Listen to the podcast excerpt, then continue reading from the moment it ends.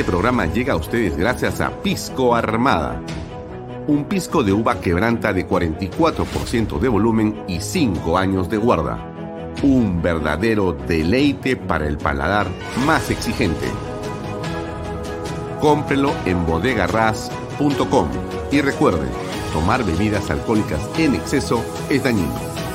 PBM Plus, alimento para adultos con HMB proteínas, vitaminas y minerales con HMB. Vainilla y chocolate, que ayuda a mantener la fuerza de los músculos. Visita pbmplus.pe y síguenos en Facebook como PBM Plus y en Instagram como arroba PBM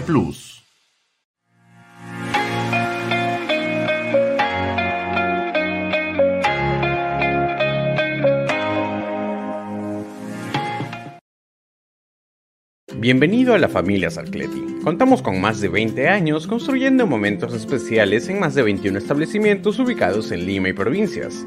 Tenemos la variedad de carta más grande para compartir en familia, con amigos o simplemente tomarte un tiempo para ti. ¿Estás listo para vivir la experiencia Sarcleti? Indupark, lotes industriales desde 300 metros cuadrados. Págalos en 6 meses sin intereses. Indupark Crece con los expertos en desarrollo. ¿Qué tal amigos? ¿Cómo están? Muy buenas noches. Gracias por acompañarnos. Mi nombre es Alfonso Bahía Herrera. ¿Cómo está la imagen? Creo que está bien. Así es. Bienvenidos a Bahía Talks por Canal B, el canal del Bicentenario. Gracias por estar con nosotros. Estoy un poco, como quien dice, a la tela, pero ¿está bien la resolución de la cámara o no? Sí, ¿no? Sí, está bien. Bueno, sí, es que hoy día tengo una invitación. Este, tengo que dar una conferencia en el Congreso de la República, así que ya les contaré de eso mañana. Pero hoy tenemos programa aquí en Vaya Talks y varias cosas que han ocurrido mientras estamos eh, en esta transmisión. No dejamos de ver y de tener todavía en nuestra, eh, digamos, recuerdo la imagen de la salida a Jennifer Paredes del penal de mujeres de Chorrillos y eh, rumbo al centro de Lima, finalmente rumbo a Palacio de Gobierno. Esa es la realidad. Hablaremos de eso seguramente in extenso en los próximos días. Hoy día queremos concentrarnos en eh, temas que creemos que son, por cierto, más importantes, más constructivos y que estamos seguros a usted le puede parecer también más, eh, más positivos.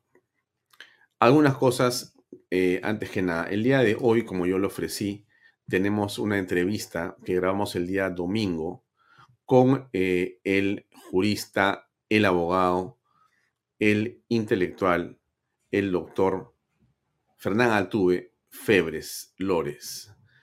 Eh, Fernán Altuve es un abogado de la Universidad de Lima, un hombre creo que ampliamente conocido.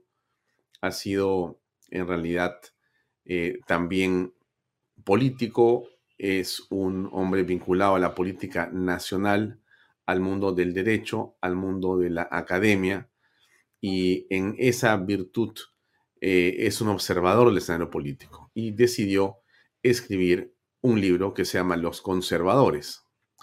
Un libro que se presenta hoy día, así es.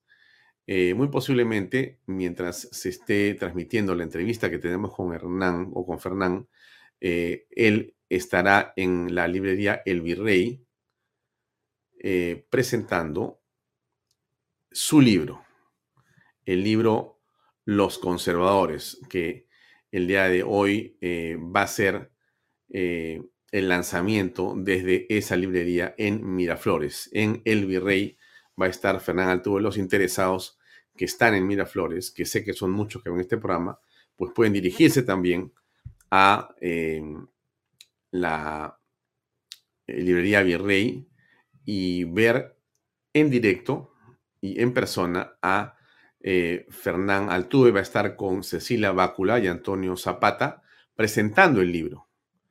estos dos estupendos comentaristas, eh, hombres de letras, hombres de cultura y de conocimiento, van a comentar los conservadores con Fernán Altuve a la cabeza. Va a ser seguramente una noche fantástica, llegaremos ahí de todas maneras, pero igual les quiero a ustedes contar que es un libro muy, muy interesante. Tuve la oportunidad de encontrarlo en las librerías en el Jockey Plaza. Me compré el libro antes que me enviaran el que me han ofrecido.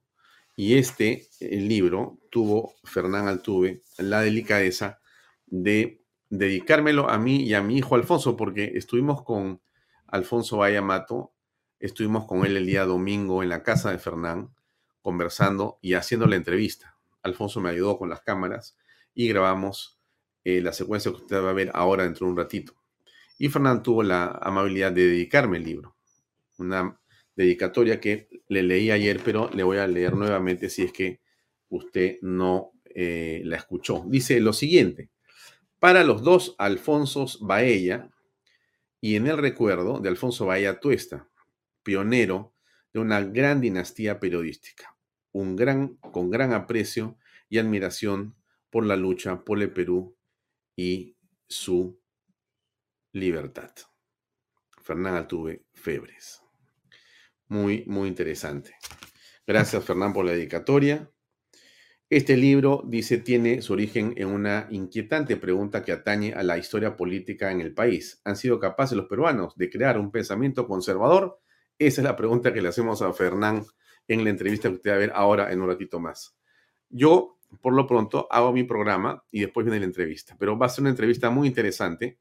Eh, miren, hablamos del libro, una parte de la entrevista, que es el principio, y después hablamos de la aplicación de los principios del conservadurismo a la política nacional. ¿Dónde están los conservadores? ¿Dónde están los progresistas? ¿Qué pasó con la derecha y con la izquierda? ¿Cómo se ha proyectado en la historia de los últimos 30 años esos pensamientos en el país? ¿Está la derecha dividida? ¿Está la izquierda dividida? ¿Cómo juegan en el poder? Bueno, de ello vamos a conversar y de hecho es muy potente lo que Fernán contesta en la entrevista que le hicimos el domingo en su casa. Así que yo le recomiendo que no se la pierda y si usted va a ir a eh, estar con Fernán en el Virrey en Miraflores el día de hoy para verlo en persona y seguramente darle un abrazo por el libro, estaremos ahí también. Eh, igual puede ver la entrevista después. Como usted sabe, estamos aquí en streaming, así que nos puede ver eh, más tarde en YouTube o en Twitter o en Facebook o en LinkedIn, nos puede ver en la aplicación, nos puede ver en la web de Canal B, nos puede ver en cualquier lugar. Y la entrevista, por cierto, se va a repetir en los días siguientes en diversos horarios de Canal B. Así que eso era un poco para, para empezar. El libro se llama Los Conservadores y es, por cierto, una visión de lo que ha sido el conservadurismo, pero no como, eh, digamos, una ideología, ni siquiera como una corriente, porque en palabras del autor, esto no ha existido. Y lo que sí ha existido ha sido personalidades con pensamiento conservador, con acciones conservadoras, con una, digamos, ejecutoria de carácter conservador y que a través del método de la biografía intelectual, el autor, Fernán Altuves, ha ido explorando la vida y la producción intelectual de las ideas y los contextos en que cada una de estas personas, de los que están en la carátula del libro, han ido desarrollando y planteando a lo largo de la historia. Eso es un poco lo que ha sido y lo que es este, este libro de Fernán Altuve. Bien, eh, comencemos por eh, algo fundamental. Vamos a ver qué fue eh, lo que dijo el cardenal. El cardenal ayer tuvo, bueno, algunas intervenciones en la radio y señaló de una manera particular cuál era su posición con respecto a lo que está pasando en la política nacional. No fue digamos, poco lo que dijo. Pidió al, presidente que renuncie. A ver, escuchemos exactamente qué dijo el señor Pedro Barreto. de, lo, de los alarmantes niveles de descomposición política, social, económica, moral, como es este caso del exministro de Salud, eh, nos están diciendo que hemos llegado ya a un límite intolerable, porque esto no es democracia. Esto yo podría afirmar que son delincuentes que han entrado en la política, porque si la autoridad tiene que estar al servicio de la comunidad, de buscar el bien común. Por tanto, yo creo que aquí, aunque suene muy fuerte, porque al que roba se le dice ladrón y es un delincuente y es un delito, pero en las más altas esferas del poder eh, ejecutivo, eh, y esto no es una novedad porque ya tenemos varios eh, casos similares, estamos diciendo que en esta crisis no podemos ya bajar más en esta degradación moral, ética, porque es un problema ético, es un problema moral. Y yo estoy convencido que en el Perú hay más gente convencida de practicar la justicia, la verdad, que unos cuantos que ponen en vitrina una realidad que no es la del Perú. Por eso aprendiendo de la historia tan negra y corrupta. El Perú está dentro de los cuatro países en América Latina en percepción de corrupción. ¿Un mensaje directo para el presidente Castillo en esta situación tan crítica? Primero que el gran favor que podría hacer es ponerse a un costado ante la realidad que vivimos, ante las evidencias de corrupción. Es decir, renunciar. renunciar. Exacto. ¿Qué papel cree usted que la misión de la OEA que viene al Perú puede jugar? Bueno, espero que sea una presencia en el Perú muy objetiva, que escuche a las partes, pero también que escuche al pueblo que ya está cansado de tantos eh, datos y hechos de corrupción, evidencias de corrupción. Espero pues que la OEA esté al nivel que requiere estas circunstancias tan complicadas, tan difíciles, para evitar una confrontación que pueda afectar gravemente el bienestar de todos los peruanos y peruanas. Bien, eso es lo que decía el eh, cardenal Pedro Barreto con respecto al presidente, que dio un paso al costado. Exactamente, eh, no sabemos cuál es la idea completa del señor Pedro Barreto. No tenemos claro si lo que Barreto está eh, diciendo o induciendo es que esto debería continuar hacia la eh, asunción al mando de la señora Dina Boluarte. Si el señor eh, cardenal está pensando que lo que tiene que ocurrir en el país es que el Congreso de la República se vaya. Justamente, y creo que de eso se trata al final de cuentas porque si el señor cardenal Pedro Barreto lee la Carta Magna, lo que va a encontrar es que el Congreso de la República, por una falta, por un delito o por una acción punible como la del señor Castillo y la señora Boluarte, no tiene por qué dejar de existir, porque en ningún artículo de la Constitución dice que el Congreso sigue la suerte del presidente de la República cuando éste comete un delito. Eso eh, nos parece claro y no sabemos en realidad cuál es el pensamiento de Barreto a esta hora. Solo sabemos que pidió que el presidente dé un paso al costado. Bien, lo pongo ahí porque me parece importante no dejar de verlo. Em, otro que habló y que dijo algunas cosas que también nos parecen valiosas a estas alturas eh, comentar eh, es el señor fiscal Vela. Estuvo donde Nicolás Lucar y dijo lo siguiente.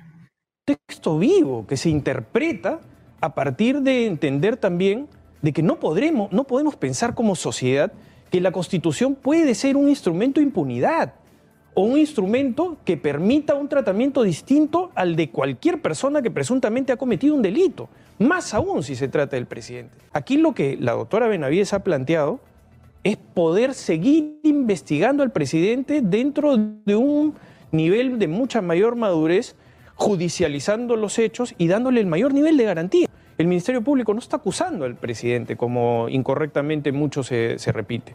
Aquí lo que se está pidiendo es una autorización para que el presidente pueda responder por estos cargos el mayor interesado debería ser el señor presidente de someterse a las investigaciones y esclarecer si eventualmente puede haber, tenido un rol participativo dentro de todos estos graves acontecimientos y hechos. El Ministerio Público ya planteó esas autorizaciones en función de interpretar la Constitución desde el punto de vista de, un sentido de legalidad, no de ilegalidad.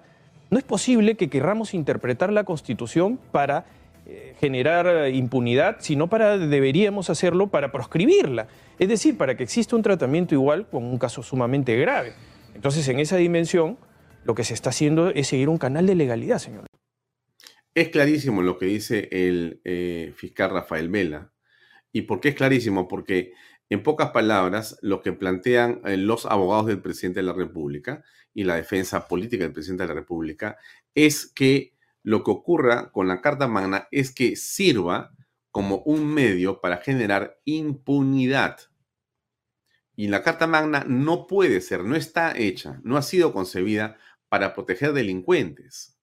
No se puede esgrimir, por lo tanto, ningún tipo de eh, argumento en favor de la defensa del presidente, porque la Carta Magna lo dice así. La Carta Magna no está hecha para defender delincuentes.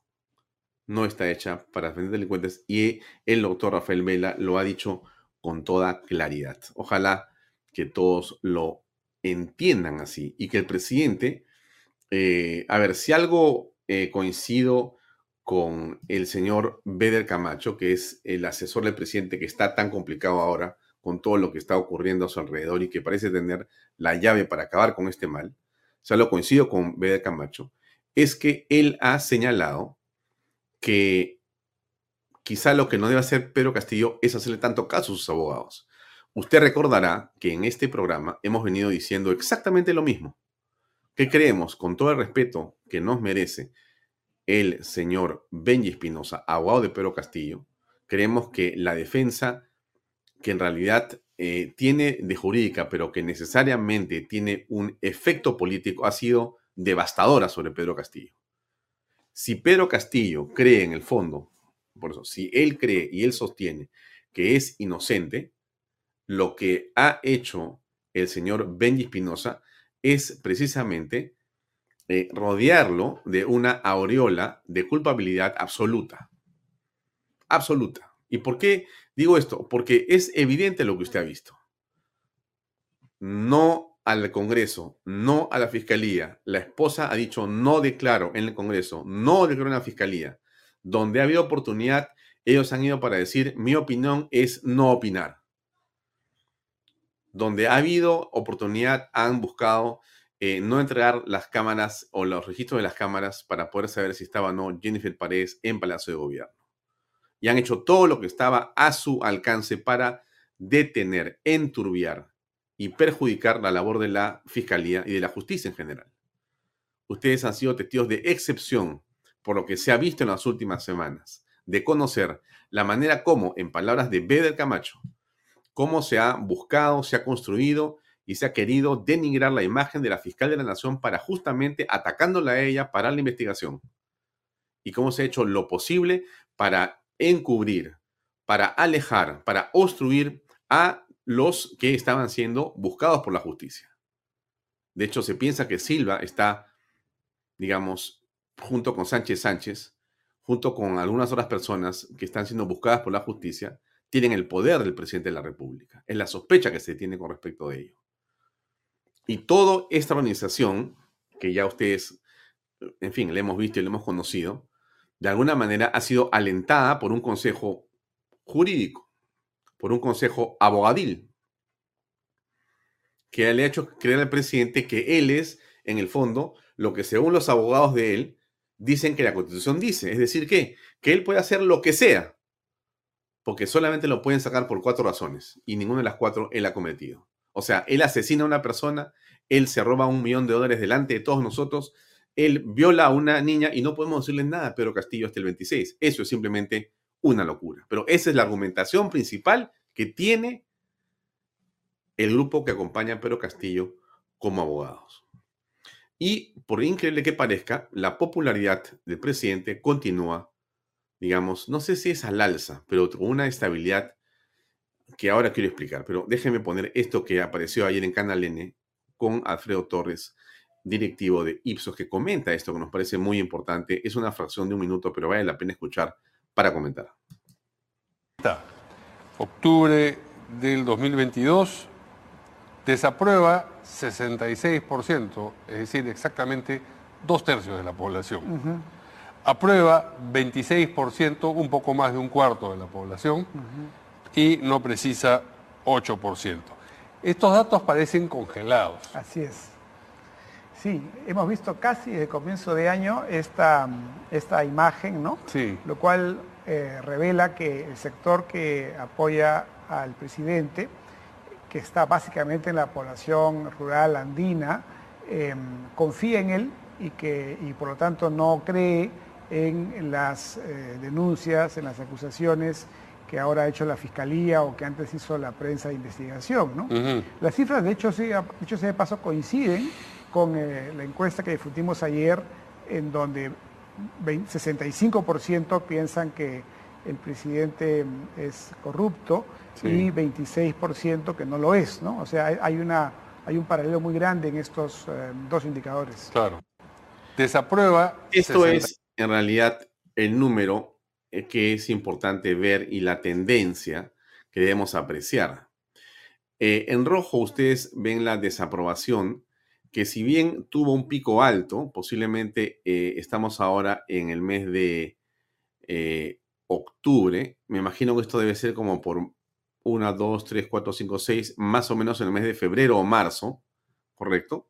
El pico más alto de la desaprobación ha ido disminuyendo, ha ido disminuyendo hasta situarse en 66%. Y la aprobación, que cayó, se ha estabilizado y más bien ha logrado casi subir y está en 26%. Eso es la aprobación de Pedro Castillo. Producto de qué se o sea, producto de qué ocurre esta estabilización en la desaprobación y esta caída y esta subida de la aprobación al tremendo poder que está utilizando Pedro Castillo para sostenerse como presidente de la República. Usted ha visto que pocas veces en la historia se ha visto a un movimiento del el Ejecutivo completo lanzado sobre todas las organizaciones sociales habidas y por haber repartiendo millones, aunque los millones no existan, como el caso de los niños con cáncer. Haciendo o hablando de eh, básicamente ofrecimientos populistas como la famosa reforma agraria, que no ha servido para nada y no ha entregado un sol, como bien lo explicó Fernando Siones en su programa ayer aquí en Canal B. O sea, todo esto es un bluff. Pero es el presidente el que habla, el que dice, el que ofrece, el que está en una posición como realmente de Papá Noel o preparándose para hacer un Papá Noel, pero ya enviando los regalos por adelantado, porque eso es lo que estamos apreciando en la campaña de Pedro Castillo satanizando a la oposición, victimizándose todos los días, atacando a la fiscalía, al Poder Judicial, a la prensa, movilizando a la gente en las calles y enfrentándonos entre los peruanos, haciéndose la víctima, diciendo él, sus ministros, su primer ministro y cuanto hay de defensor, que el problema es que él es un hombre de origen andino, de piel cobriza, de una condición social determinada, pobre, y que por eso es que los grupos de poder, etcétera, etcétera, etcétera, se han agarrado con él. Bueno, una mentira más de las que ya estamos acostumbrados a escuchar. Les muestro algo que me parece notable e importante. Es cortito, pero es eh, algo que vale la pena mirar un par de veces para después hacerle el comentario que quiero hacerle a usted, amigo.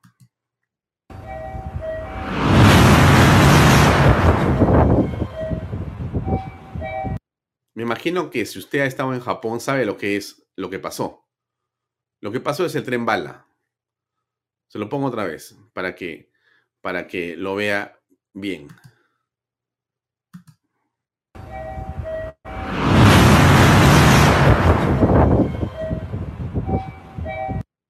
Debe ser una de las tantas que hay. ¿No es cierto? Bien, ¿por qué le enseño el tren bala? mira, ella ha puesto un tren bala porque no tiene nada que poner. No, no. Se lo pongo por una razón muy sencilla. Quizá los trenes bala sean una solución al transporte en muchas partes del mundo. De hecho, en Japón lo han sido, lo son en China, lo son en diferentes partes del mundo. Los trenes eh, bala han permitido en China, por ejemplo, que el concepto de, eh, digamos, la cercanía o la lejanía del trabajo sea completamente alterada. Tú puedes vivir en Chiclayo o en Trujillo y trabajar en Lima y viajas en una hora y cuarto en una hora y media máximo en el tren, cómodamente sentado, pagando una fracción de dinero, tomas tu eh, ticket en la estación central de eh, Trujillo y te traen hasta el centro de Lima. De ahí tomas un tren o tomas un vehículo y llegas a tu trabajo.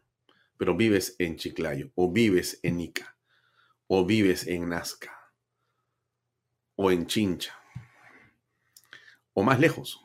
Y entonces eh, el concepto de distancia queda modificado. ¿Por qué? ¿Por qué le digo esto? Porque los trenes bala no es que hayan sido una oferta, pero fíjese qué importante sería que podamos tenerlos en el Perú.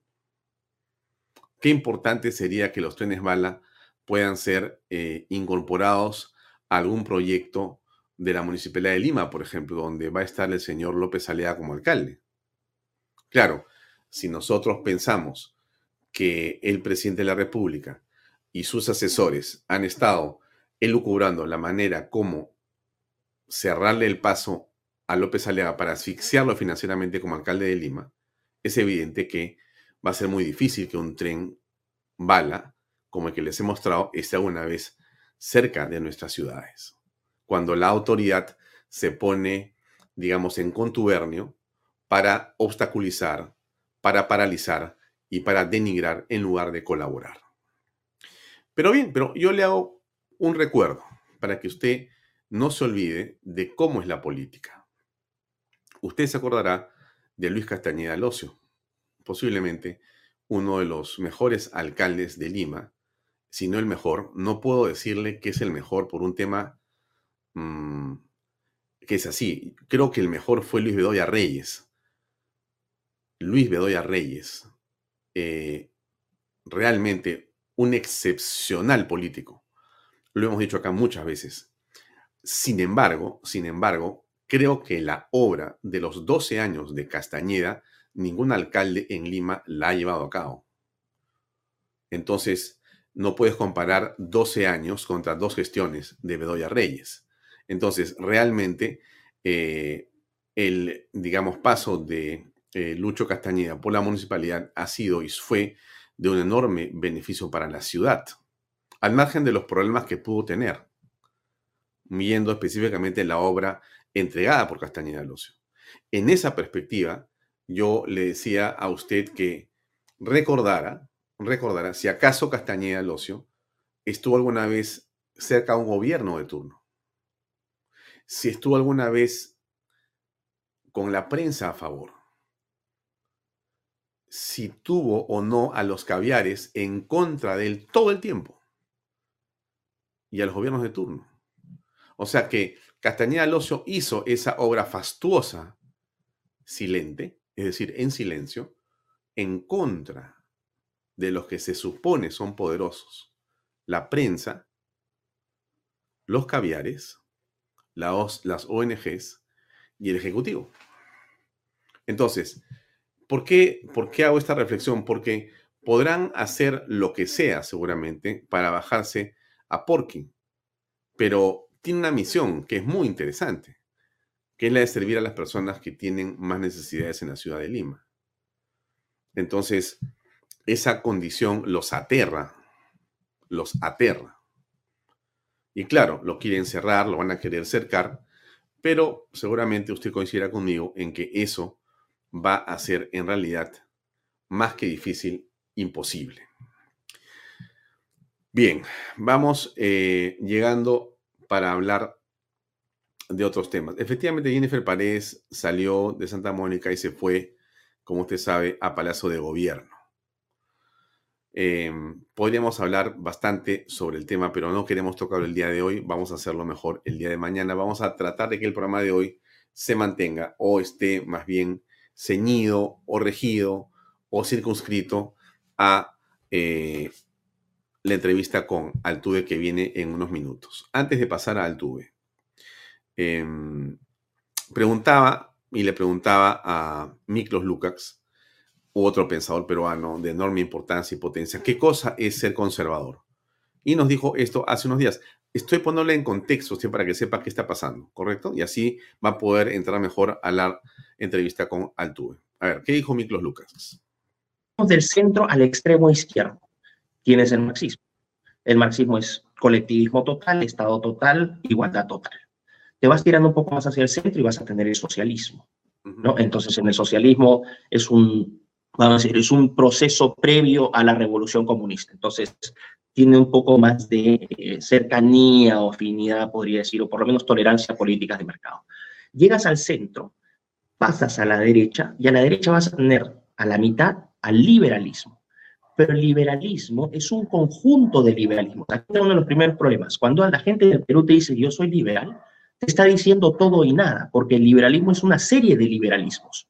Entonces, vas a tener, por ejemplo, en América, vas a tener escuela austríaca, vas a tener liberales clásicos, vas a tener este public choice theory, ¿no? O teoría de la elección pública, vas a tener, eh, vamos a decir, este, friedmanianos o neoliberales, que es más una sección política, y después de ese paso del liberalismo te vas a un lado más a la derecha todavía, que debería ser el contrapeso del marxismo, que es el libertarianismo o libertarismo. Entonces, eh, marxismo, socialismo, liberalismo, libertarismo. Hay un punto medio que es el conservadurismo, que se asocia o que tiende a estar a la derecha por su oposición más férrea al marxismo, al comunismo y esa cierta afinidad que planteamos con liberales y libertarios.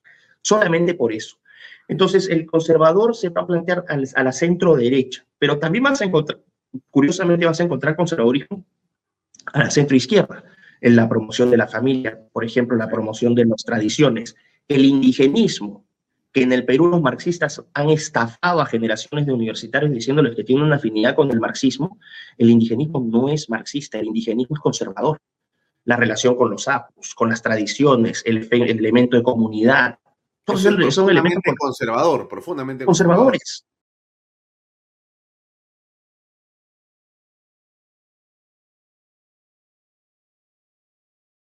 micrófono.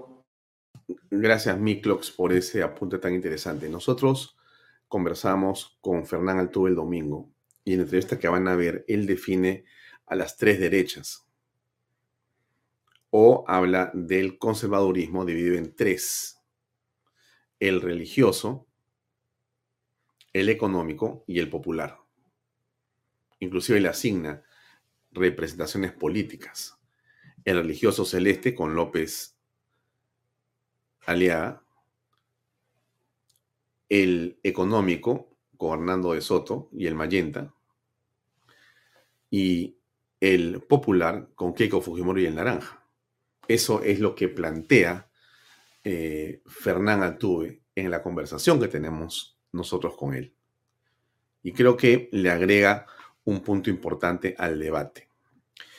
El conservadurismo, en palabras del el señor eh, Roger Scruton, eh, tiene que ver, por cierto, con la defensa de ciertos principios, de ciertas tradiciones, de cierta institucionalidad, de cierta historia, de cierto relato, que lo que hace no es eh, negarlo, esconderlo o prostituirlo y denigrarlo, sino más bien lo que busca es reformar muchas de las cosas que no han salido o no funcionaron o no fueron como se pensó para poder mejorarlas. El conservadurismo tiene esa misión desde mi punto de vista. Eh, Hermann Terch es un eurodiputado del partido Vox de España, etiquetado y calificado desde el Perú por toda la caviarada como ultra, como facho. Ayer le contaba yo a usted eso, pero se lo vuelvo a recordar, porque no hay nada mejor para quien no tiene el más mínimo argumento que la etiqueta, porque es la manera en la que esconde su ignorancia. Eh, le pongo el, el video chiquito de Herman Terch, vemos después algo de mi ley y pasamos a escuchar a Fernán Altuve.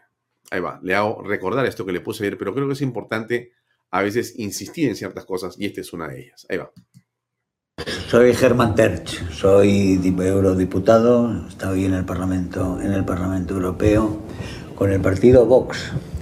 Y hoy vamos a hablar de la extrema derecha, la célebre extrema derecha, la omnipresente extrema derecha. Todos ven extrema derecha por todas partes en todo lo que no les gusta. Esa es un poquito la forma de hacer política, la forma de la retórica de los partidos tradicionales, de la socialdemocracia, de izquierdas, de derechas, los radicales comunistas, los moderaditos del Partido Popular Europeo. Todos ellos ven en extrema derecha. El Partido Popular ha colaborado con los verdes, con los comunistas y con los socialistas para montar hoy otra vez un aquelarre contra la extrema derecha. ¿Qué es la extrema derecha? La extrema derecha somos los partidos conservadores, que somos los partidos que defendemos unas políticas que antes defendieron otros y que dejaron de defenderlas porque se fueron todos hacia la izquierda. Unos hacia la extrema, extrema izquierda, eh, junto a los terroristas, junto a los narcocomunistas, eh, y con ellos están colaborando como el Partido Socialista Obrero Español, y otros se fueron hacia el centrito y se quedaron en la izquierda, donde estaba el PSOE, ahora está el Partido Popular.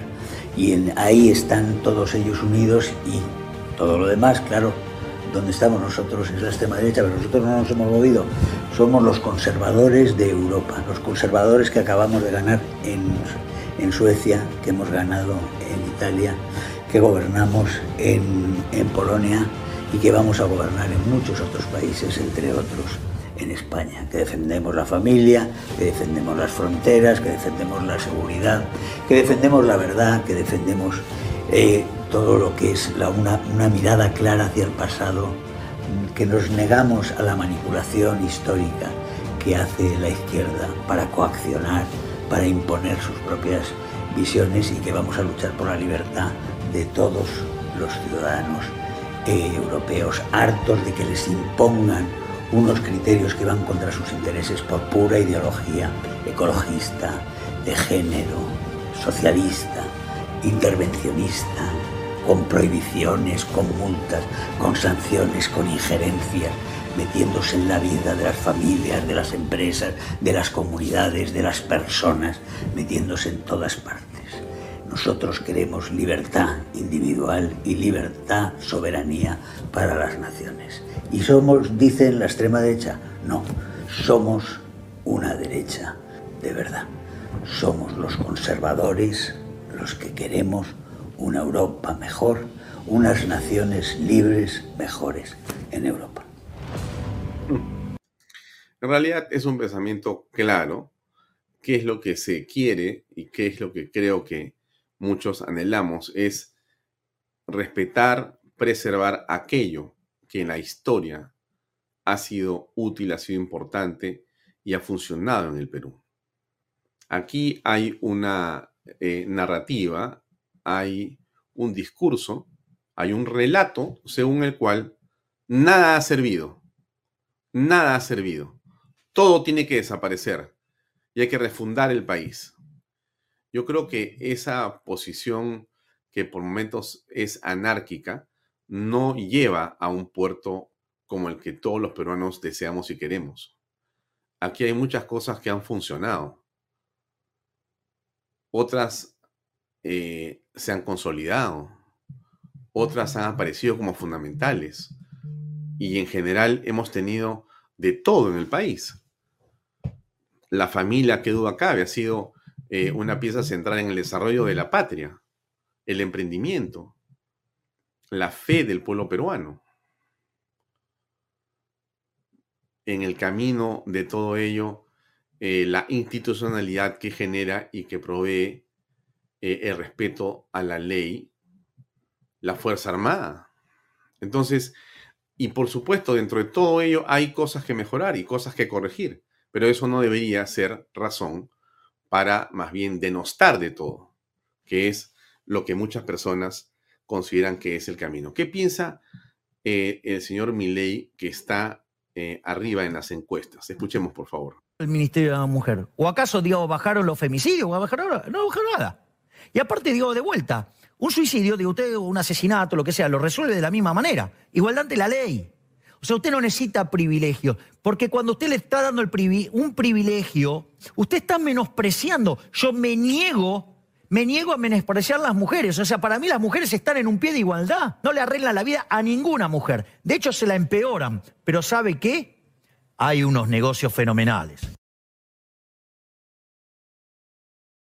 Esa es la verdad, esa es la verdad de todo lo que estamos escuchando. Yo también tengo esa impresión, ¿no?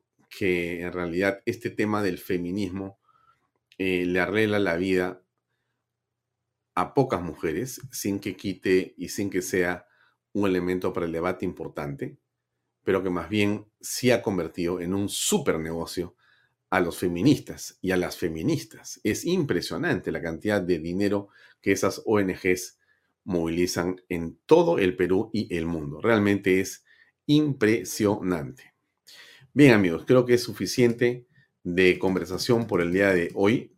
Eh, hemos tenido a... La noticia estelar ha sido la salida de Jennifer Paredes.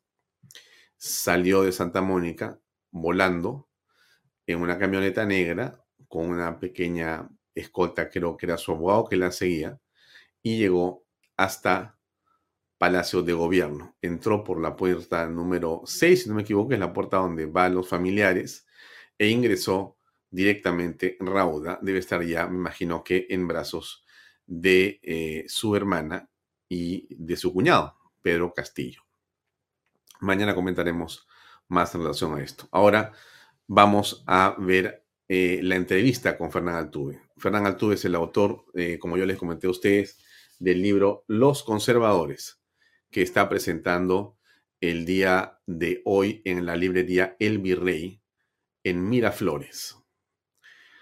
Fernán Altuve va a estar el día de hoy con Antonio Zapata y con Cecilia Bácula en una estupenda presentación que creo que nadie debe perderse.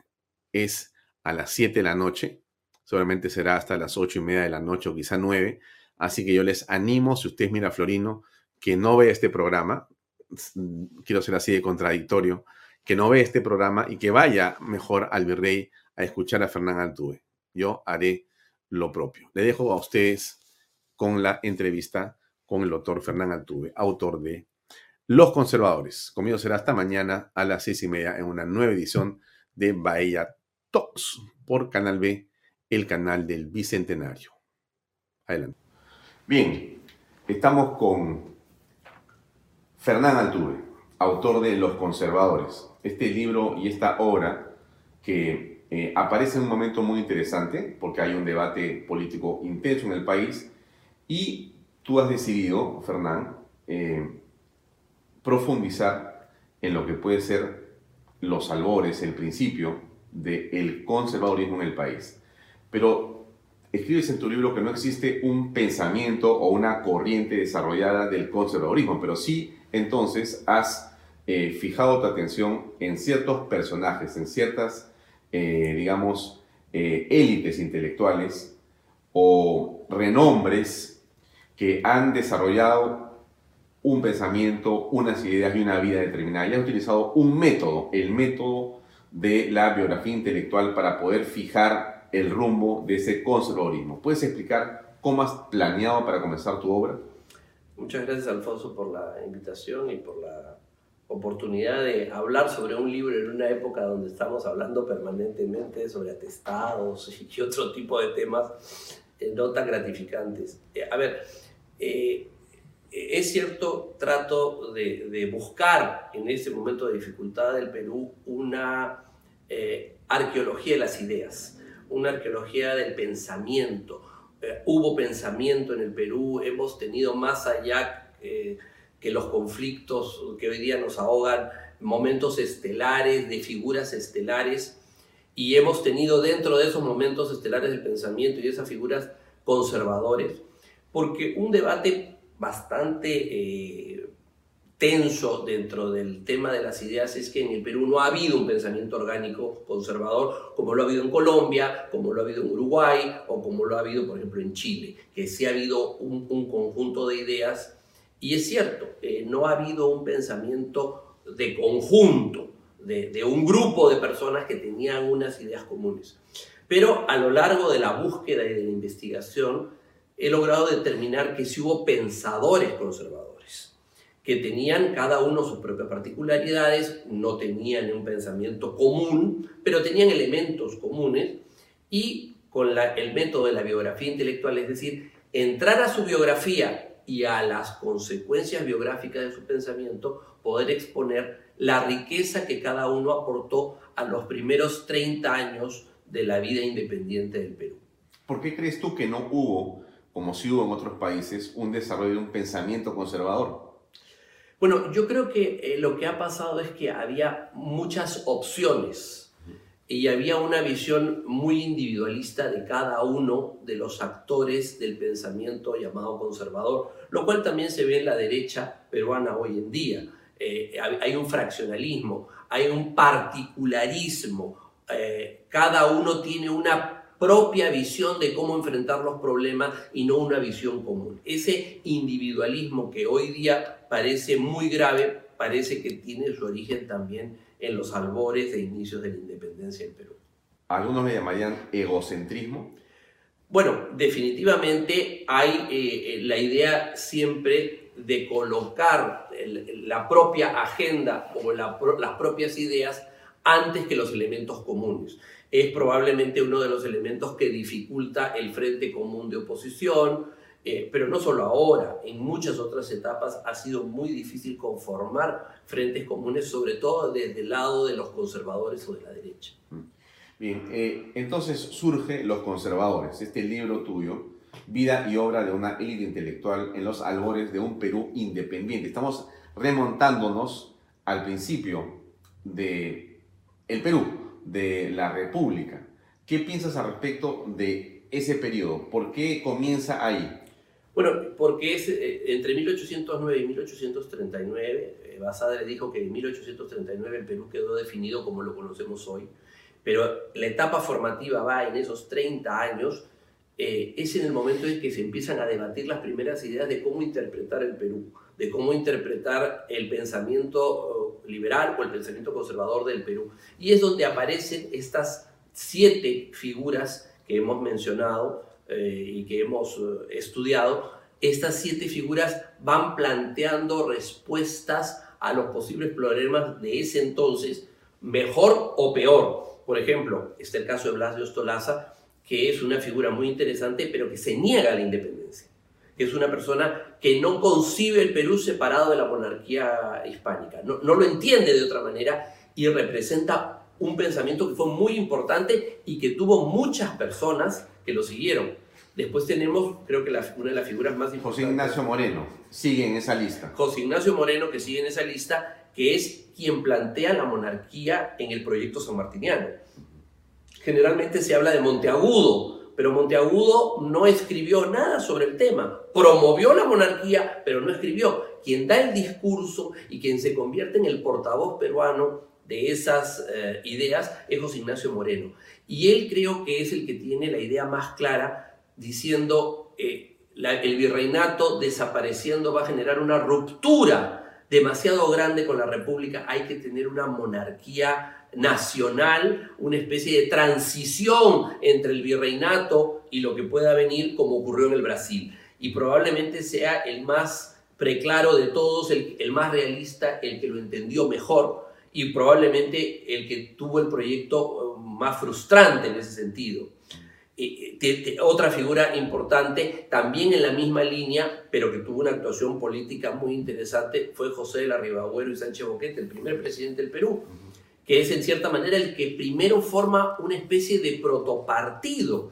El primer partido político conservador podría haber sido el ribagüerismo, que tuvo una vida de 20 años y una vida muy popular, y fue una figura muy popular. las, las, em, las pequeñas masas urbanas de Lima eran muy, muy ribagüerinas Sobre todo, era una ciudad que tenía un componente afrodescendiente muy grande. Y los liberales llamaban al partido eh, o copetudos por muy, porque tenía un componente muy aristocrático, o la pardocracia, porque había un componente muy popular de gente afrodescendiente. Entonces era una mixtura aristocrático-popular. Pardocracia no por pardo, sino por oscuros. Por oscuros, por los pardos llamaba pardo a la gente afrodescendiente. Y es, eh, Santiago Tábara dice en su libro La historia de los partidos que los ribagüerinos también eran, venían de la plebe pardo, de la pardocracia, ¿no? Bueno, y de ahí saltas a Juan García del Río. Eh, eh, eh, en el intermedio está una figura muy interesante antes de llegar a Juan García. Ah, José María del Prado. José María de Pando. José María de Pando. José María de Pando, que es probablemente la más grande lumbrera de todas estas figuras, que, que, fue, yo, fue el único que logró durante un breve periodo de la historia del Perú eh, en sus reuniones, en su tertulia, conformar lo más cercano que fue a un frente de todas las los conservadores. Un hombre brillante, inteligente, que había sido canciller no solo del Perú, sino de España. O sea, había estado eh, en el Imperio Español una gran figura. Bolívar le tenía una gran admiración, era un hombre de una gran calidad y que se fue del Perú porque sentía que araba en el mar. ¿Y por qué dicen o por qué lo subtitulas la monarquía sin corona? Porque eh, eh, Pando, en su inmensa inteligencia, a diferencia de Moreno, que lucha toda su vida porque la monarquía fuera ese tránsito entre lo que venía del, viejo reino, del virreinato, eh, hacia un Perú modernizado, él se da cuenta que la monarquía como forma política ya no puede existir, que había, ese proyecto había terminado y él trata de crear una monarquía en los hechos, no necesariamente en las formas. Es decir, un poder central, un poder presidencial, un poder eh, inmenso que concentre las fuerzas como si fuera una monarquía, aunque no tenga el ropaje de la monarquía. Era un hombre realista, un gran diplomático, un hombre de Estado y, fue el primero en sanear todas las cuentas económicas del Estado. Eso no se dice eh, así nomás, pero cuando él llega, el primero en sanear la economía de ese naciente Estado fue Pando. Y, él se daba cuenta de eso y, entendía que el Perú necesitaba un, uh, un sistema económico impecable para tener respetabilidad y crédito en el extranjero. Mm.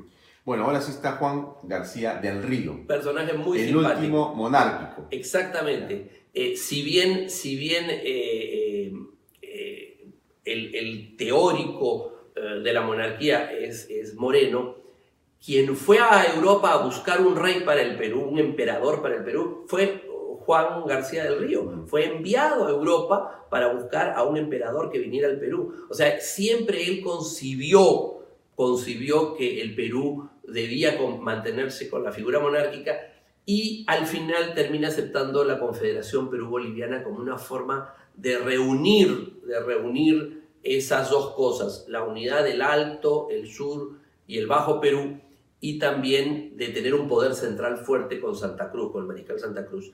Es un personaje nacido en Cartagena, que es el primer canciller de la historia del Perú, y era hijo de una mulata. O sea que el primer canciller del Perú era un afrodescendiente. Bueno buena reflexión para el futuro.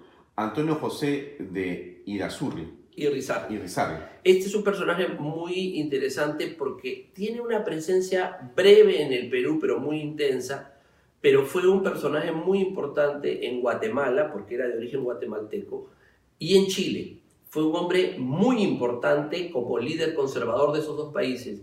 Y durante un breve tiempo pasa por el Perú y se convierte en un periodista muy importante y en un diplomático que representa los intereses del Perú en algún momento. Y es una figura muy interesante que va conectando, probablemente es, es la figura que conecta a los conservadores peruanos con las redes de los conservadores del resto de los países. Y termina con José Joaquín de Mora.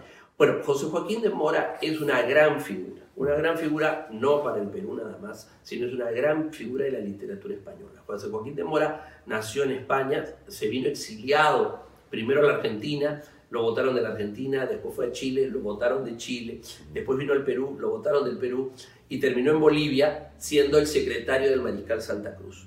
Eh, y en la literatura española es el primer, eh, el prerromántico, o sea, es el primer literato que lleva el romanticismo a, a, a, las letras españolas y desde el punto de vista de la filosofía trae el pensamiento que se llamaba la ilustración escocesa. O sea, es una figura europea que llega al Perú, que, que participa muchos años en el Perú, enormemente, enormemente este, eh, reconocido. Se regresó después a España y fue miembro de la Academia de la Lengua durante muchísimos años y, probablemente sea el gran consejero de la obra de la Confederación Perú Es una, una figura enorme, enorme.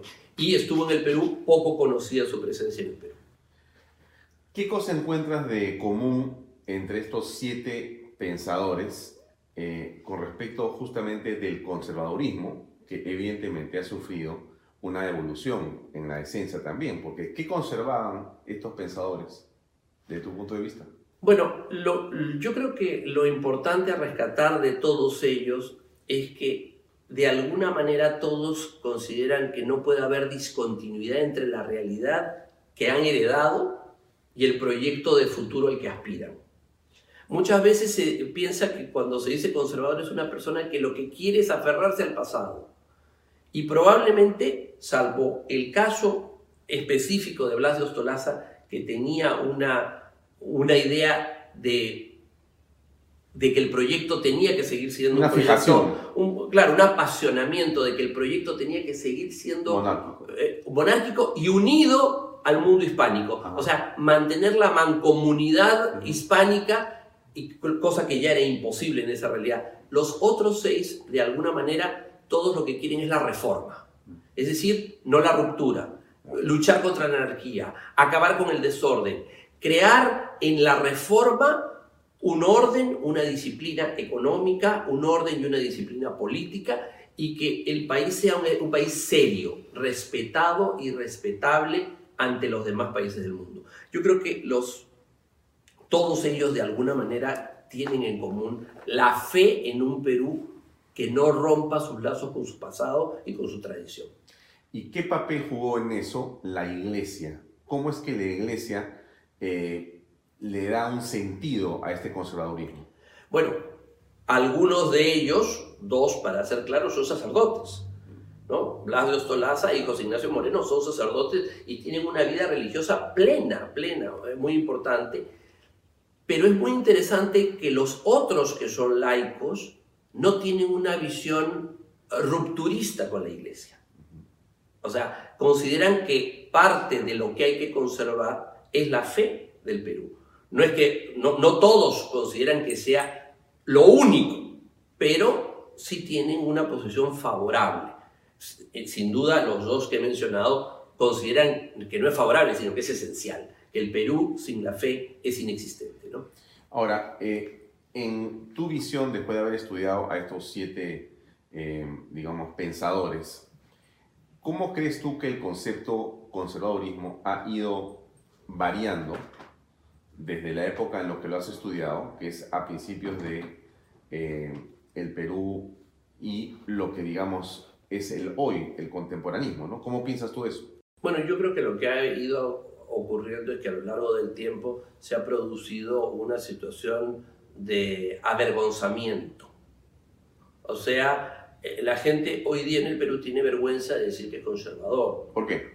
porque definitivamente la propaganda que de la izquierda del siglo XX, que ha sido muy dura, de etiquetar por conservador eh, reaccionario, retrógrado, inmovilista, ¿no? Eh, ha ido calando y los mismos conservadores se han sentido avergonzados de la etiqueta que les han puesto y no han tenido la capacidad de agarrar y decir conservador significa reformista, enemigo de la anarquía, significa defender lo bueno y cambiar lo que no es tan bueno. O sea, no han tenido capacidad ni coraje, para decirlo, de poder plantear sus propios eh, postulados y simplemente han ido hasta perdiendo valor para defender su propio nombre. Bueno, a ver, Scruton es una de las personas que con mayor, eh, digamos, eh, intelectualidad viene defendiendo las posiciones conservadoras. Él dice que el conservadurismo tiene que ver con la defensa de la tradición, de la institucionalidad, de los hábitos que han permitido, evidentemente, avanzar como sociedad y sacar lo bueno de eso y traerlo al presente con una serie de modificaciones según los tiempos.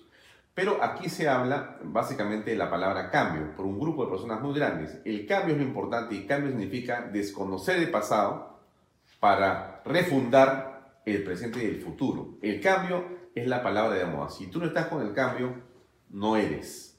ni, ni, político, ni económico, ni social, ni nada. ¿Qué piensas? Totalmente de acuerdo. Creo que la palabra es el cambio. La pregunta es, ¿qué cambiamos? O sea, si la palabra es lo cambiamos todo por cambiarlo todo, yo no estoy de acuerdo. Si la palabra es cambiamos lo que no funciona y dejamos lo que funciona, estoy totalmente de acuerdo. El cambio selectivo es un acierto. El cambio indiscriminado, por el solo hecho de cambiar, por satisfacer la palabra o el hedonismo o la frivolidad de cambiar por cambiar, es un error porque terminamos cambiando lo bueno por lo malo.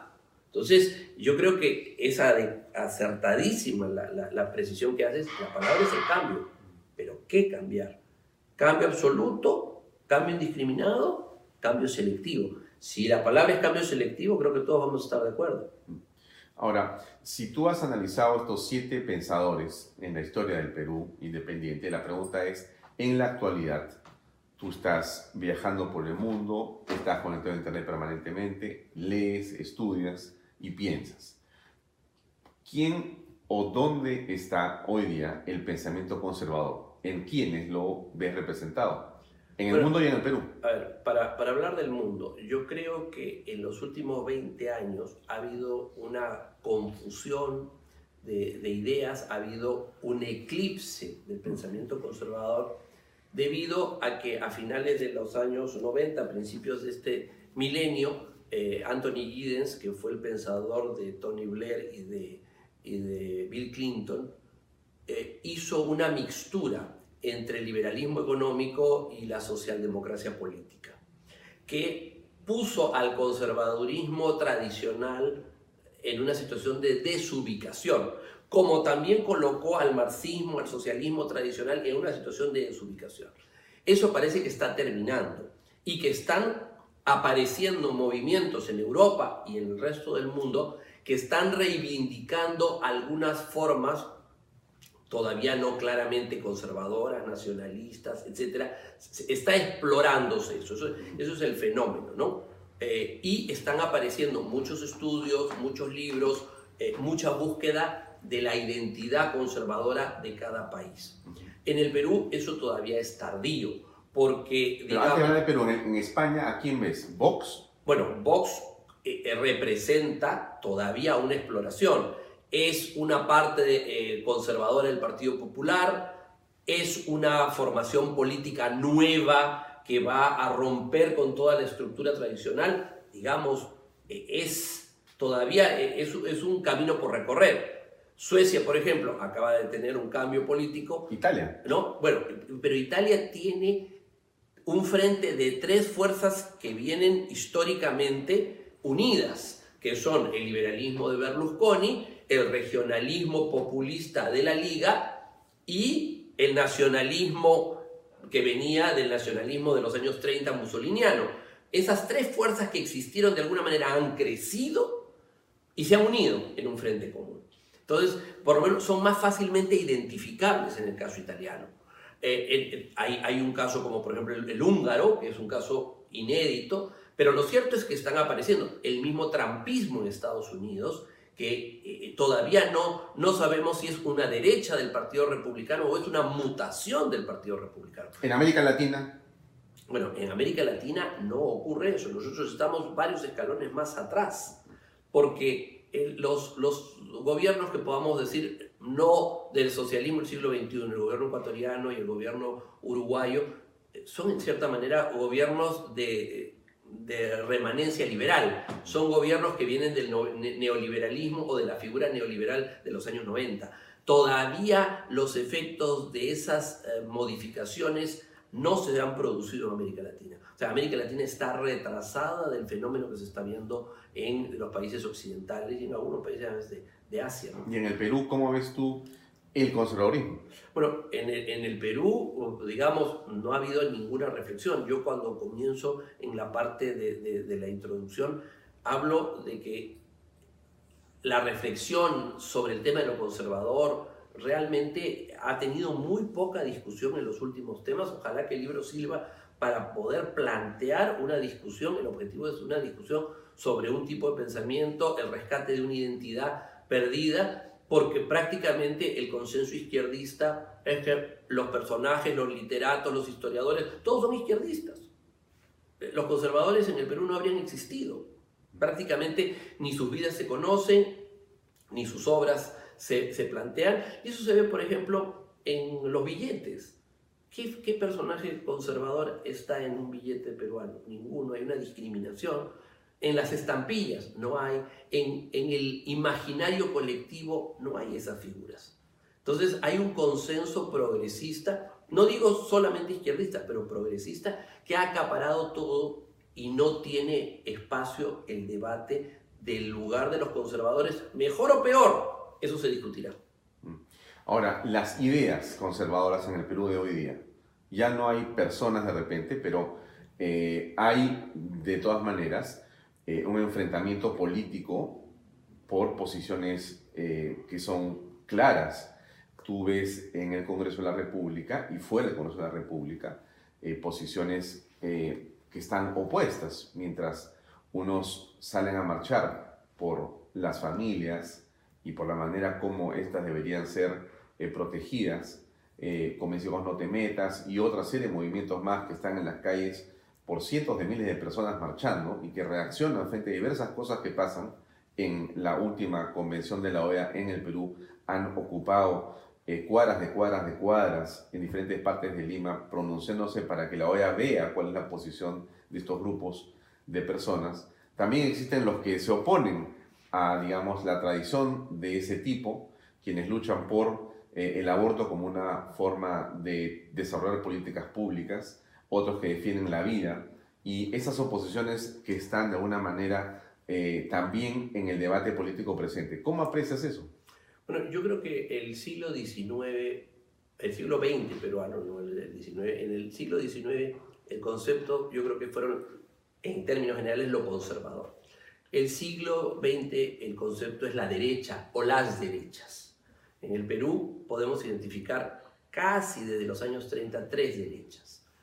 Una derecha o, movimiento conservador, se le quiere llamar, pero una derecha que tiene una, le da una primacía a lo religioso, una primacía a los valores eh, cristianos en términos generales, que no concibe al Perú separado de sus fundamentos cristianos como nación, que podríamos llamar una derecha religiosa.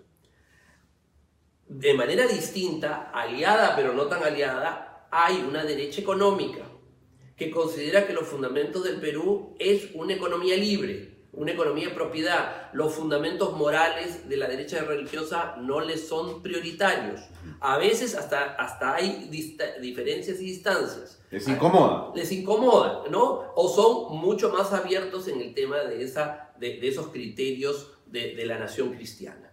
Y, eh, pero, que, pero que está eh, eh, totalmente convencida de que las libertades económicas, que, es, que son los fundamentos de, del país, y existe una derecha populista o popular, que es una derecha que tiene un elemento religioso, pero no, no principal, pero que está unida a tradiciones regionales, a sectores populares, que, que, que tiene una imagen caudillista o paternalista de, de, de cómo interrelacionarse, que, que no que, no quiere interrelacionarse o por la vía económica o por la vía de las ideas eh, religiosas, sino de un trato directo para obtener grandes beneficios para las mayorías. Entonces yo creo que hay, hay tres formas conservadoras o tres formas de derecha en el Perú, que lamentablemente no entienden que deben unirse o no saben cómo procesar sus diferencias y a veces terminan siendo más confrontacionales entre ellos que con sus adversarios esenciales. Y eso termina siendo un elemento de debilidad. En la última elección se han visto estas tres eh, derechas participar de alguna manera en la campaña electoral del año 21. Es decir, una derecha populista naranja, una derecha eh, religiosa celeste y una derecha económica magenta. Entonces, ahí están. Y eso viene desde los años 30.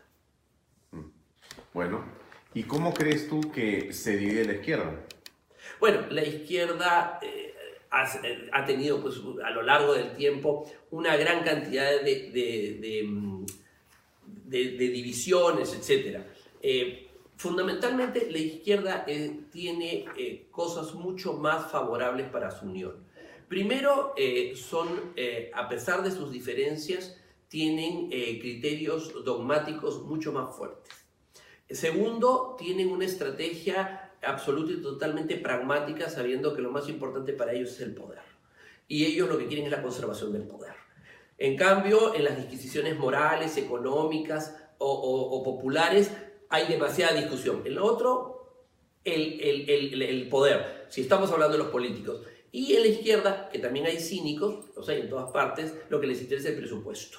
Entonces, es mucho más claro solucionar problemas de esa naturaleza. Ahora, desde el punto de vista, si quisiéramos llamarlo doctrinal, yo no lo llamaría doctrinal porque creo que ya no hay doctrina, pero sí de apreciación del funcionamiento del país, hay dos izquierdas.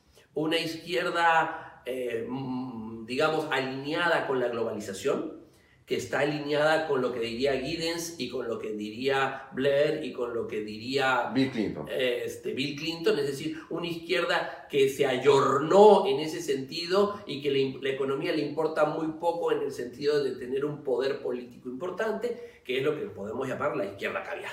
Antiguamente la famosa izquierda miraflorina, pero ahora izquierda caviar. Izquierda, existe una izquierda que está basada en los fundamentos tradicionales de la izquierda, eh, digamos, revolucionaria, bolchevique o castrista o fidelista, que es lo que la izquierda Caviar llama izquierda aldeana, porque considera que no, no se ha ayornado, no se ha modernizado, que son las figuras de Cerrón o, los sindicatos o ese tipo de izquierda que eh, está en el sur y que tiene presupuestos regionales eh, muy marcados de movilización eh, digamos, a la antigua y que obviamente es vista con cierto desdén por la izquierda globalizada porque la considera eh, pasada de moda y que no se ha este, actualizado. Ahora, dentro has, separado tres derechas, dos izquierdas. ¿Dónde queda la Fuerza Armada o no la ves? Bueno, la Fuerza Armada, que fue, según decía Carlos Miro el superpartido en, en la historia del Perú, eh, la Fuerza Armada ha dejado de ser, no, por, no sé si por voluntad propia o por el contexto regional, un factor de poder. Las, las, las, las, Fuerzas Armadas no son en el contexto latinoamericano hoy en día un elemento de decisión. Sostienen gobiernos, pero no cambian gobiernos. Pero en el caso del 3 de septiembre, en el golpe que le dan a Pedro Laechea al Congreso, bastó una foto sostienen gobiernos, pero no los cambian. Es, eh, el caso boliviano es el más claro, donde la Fuerza Armada prácticamente pone de salida a, Evo Morales, pero no, pero no puede establecer un gobierno nuevo, un régimen nuevo. Es, es, el gobierno que se establece por la vía constitucional, se cae en una elección y los partidarios de Evo Morales vuelven al poder en menos de dos años. O sea, eh, la figura de esa Fuerza Armada con capacidad de establecer regímenes militares o de apoyar regímenes en esa naturaleza, por lo menos en el contexto latinoamericano de los últimos 40 años, no existe. Tú has venido sosteniendo, Fernán, en los últimos meses, que la unidad en torno de ideas era fundamental para poder avanzar en el país hacia un presente y futuro mejor.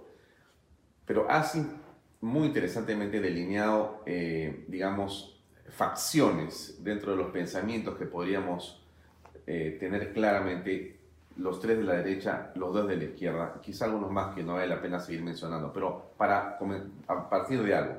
La pregunta es, ¿cómo puedes imaginar entonces eh, una unidad ¿cómo podrías tú esbozar o qué ideas crees tú que podrían estar en la base de una unidad nacional? A ver, primero, cada grupo debe ser no solo identificado, sino debe ser respetado.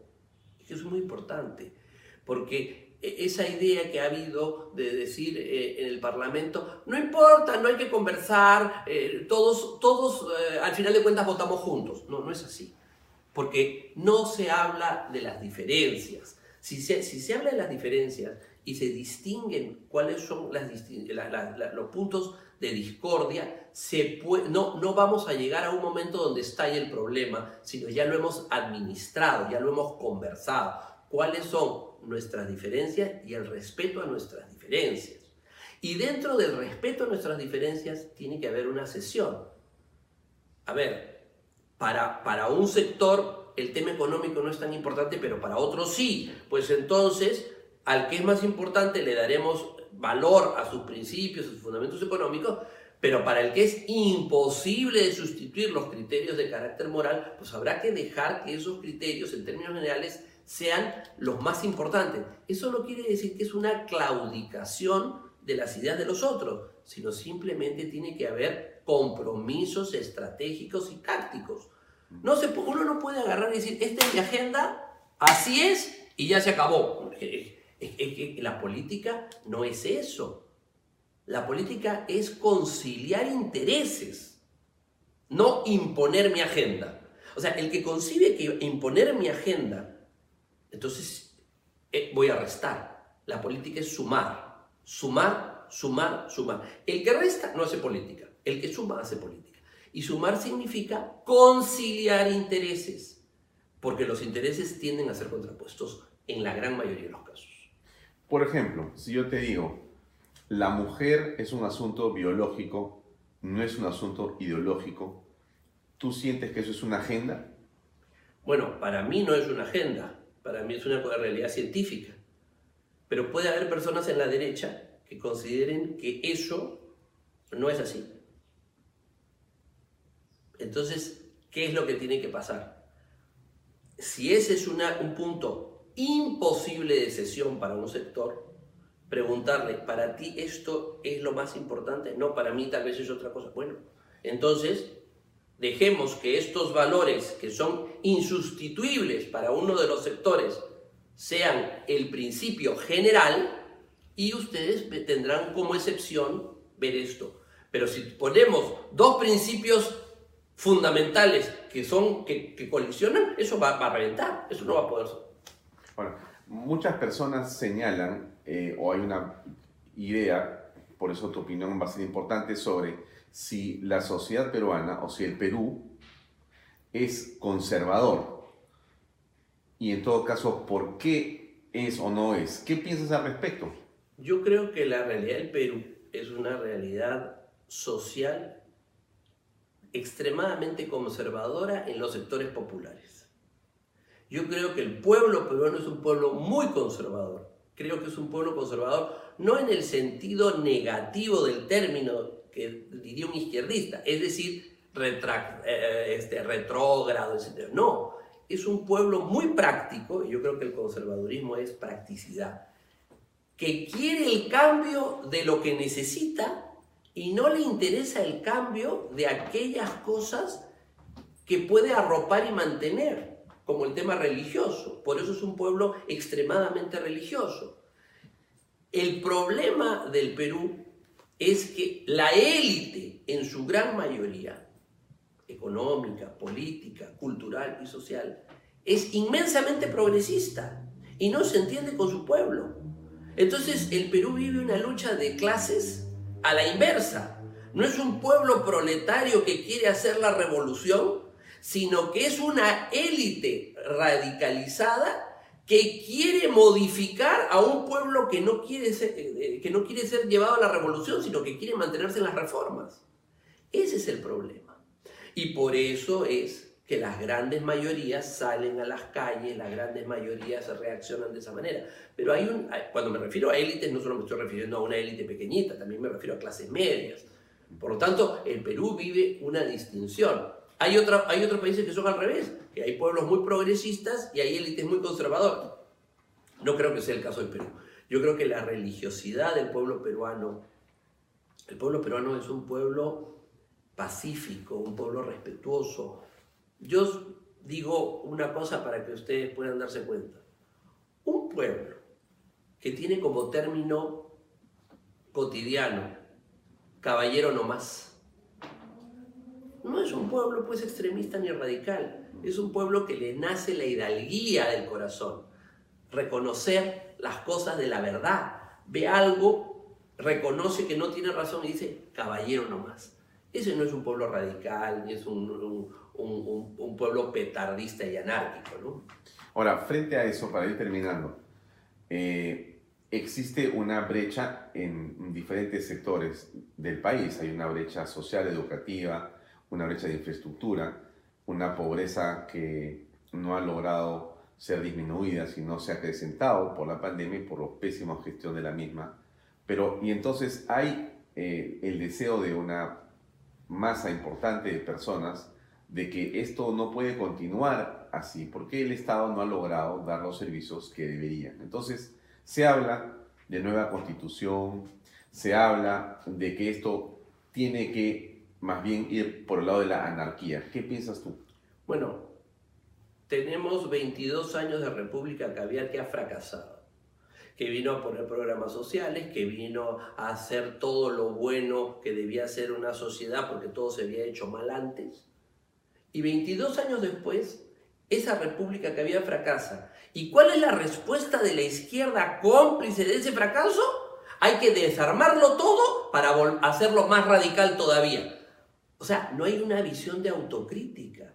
O sea, no hay comprensión de que ellos son parte del problema. Y que eso es consecuencia, digamos, esto que vivimos hoy es consecuencia de sus malas políticas, de todo lo que han hecho mal.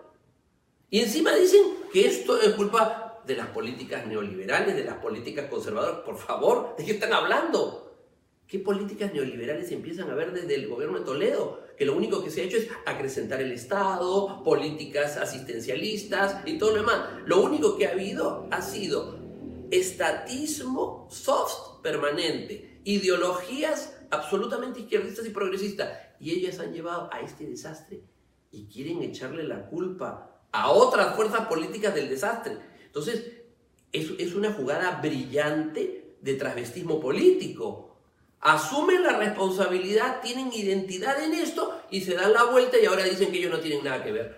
Eso no es inaceptable. No hay forma de decir que la izquierda global y la izquierda aldeana no son culpables en igual proporción de todo el desastre que ocurre.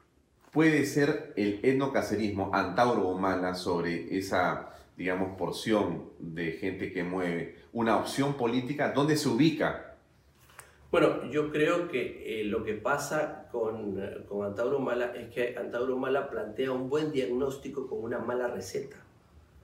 Porque ponerle al cacerismo, que es la expresión de un movimiento nacional y conservador, un prefijo parcial como el etno, es decir, expropiarlo y dárselo solo a una parte del país, a los que tienen un componente étnico, significa una respuesta equivocada, pero hay que entender, la gente va porque cuando escucha el diagnóstico lo ve en la realidad.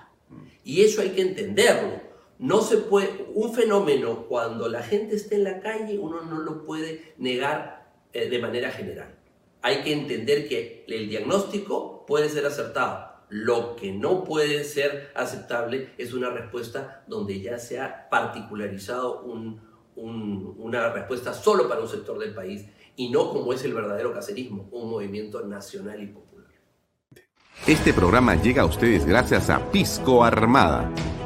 Un pisco de uva quebranta de 44% de volumen y 5 años de guarda. Un verdadero deleite para el paladar más exigente.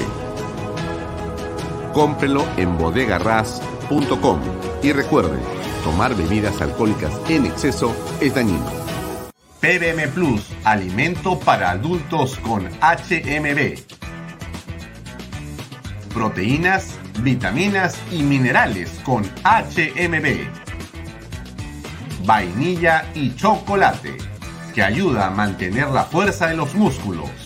Visita pbmplus.pe y síguenos en Facebook como pbmplus y en Instagram como arroba pbmplus.